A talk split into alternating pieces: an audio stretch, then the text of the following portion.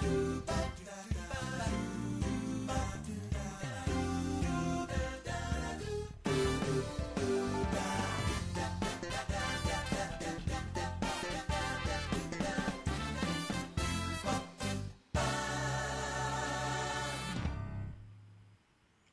ガラジオ。こちら JDNY JDNY この時間は学生の視点から学校教育現場に必要な情報をお届けするギガラジオをお届けしています。改めましてラジオパーソナリティの D です。本日のテーマはオンライン授業の可能性を考える。いやコロナまあそうですね。新型コロナウイルス感染症によってオンラインのものが、えー、かなり増えた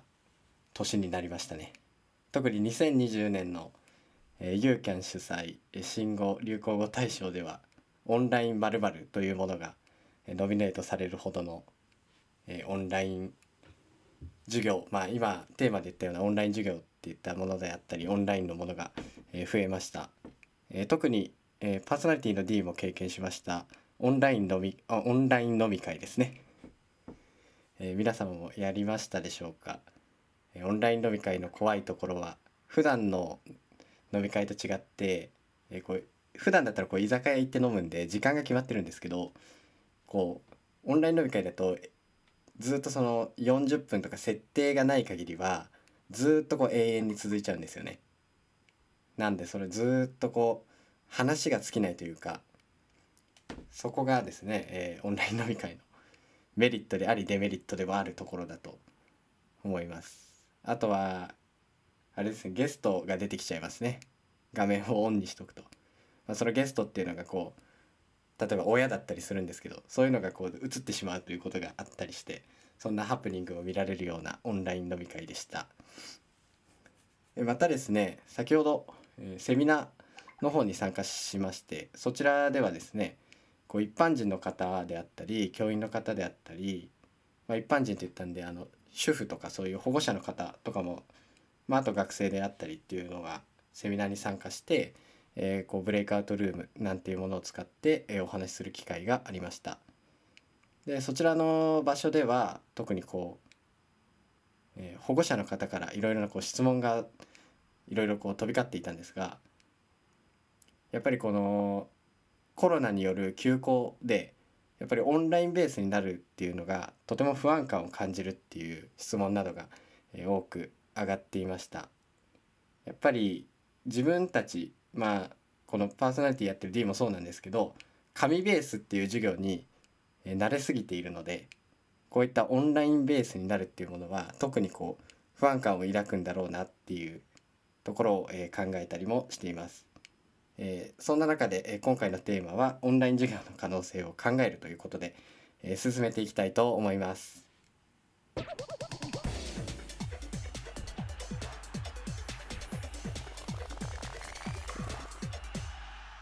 ギガラジオ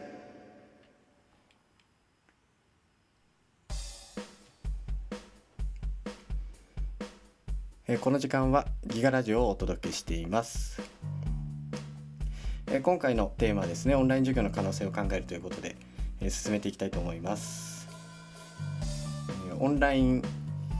というかそうですね休校の影響によって、まあ、オンラインまるというものが流行り流行りというか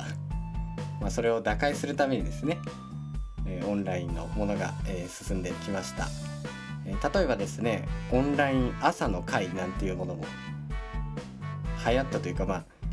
やってる人が多かったというか、まあ、メディアでは多く取り上げられていたという印象です。えこちらのオンラインのオンライン朝の会も、えー、児童とコミュニケーションを取るために教師の人たちがですねいろいろ考えたりして、え、行っていたものになります。まあ、こちらでですね少しでもこうやっぱり児童と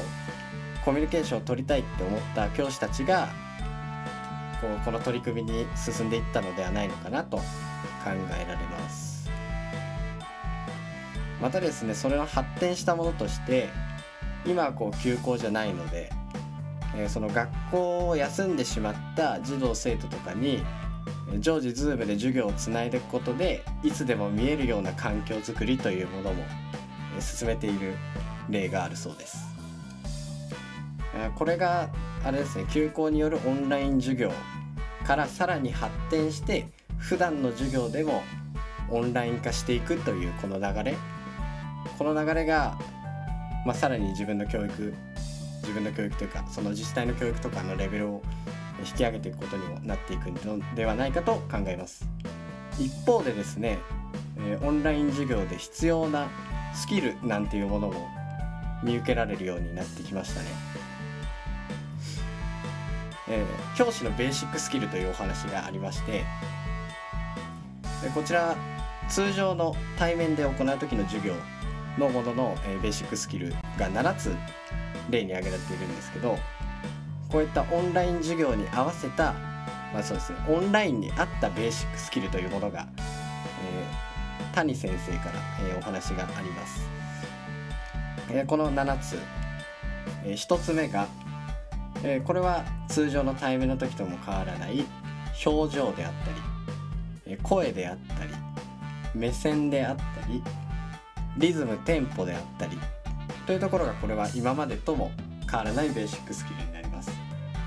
新しく入ったものとして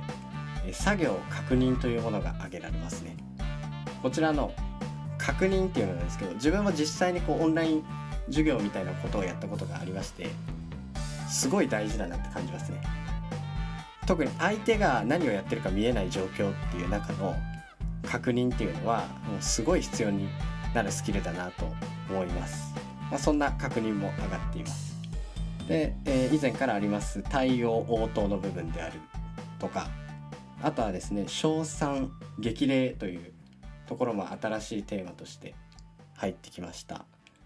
これはやっぱりオンライン特有の、えー、相手の反応とかが見えにくいっていうところが大きく上がるのかなと考えられます。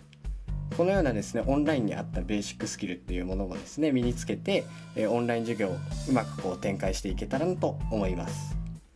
えこちらの本日お話しした資料は、え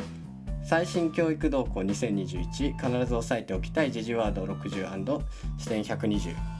また先生の先生が集中討議。に、えー、子どもも教師も元気になる新しい学びの作り方デジタルトランスフォーメーション時代の教育技術学級経営の資料も参考にお話ししています。今回はですね内容をかいつまんでお話ししていますのでこれらの本も皆様ぜひお手に取り読んでみてください。Amazon や書店でお買い物いためお買い すみません。Amazon や書店でお買い求めいただけますのでぜひそちらの方もチェックしてみてはいかがでしょうか。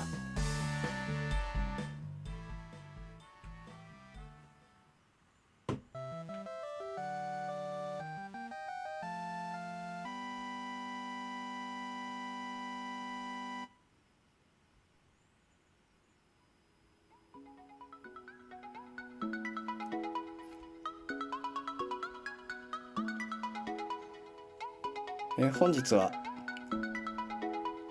え、オンライン授業の可能性を考えるということで、進めてまいりました、え、皆様オンライン授業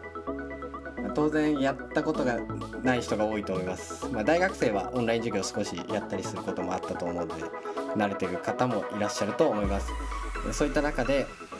こうオンライン授業の可能性をですね少し考えていこうということで、今回のテーマを取り上げました。皆様どのようにお考えでしょうか？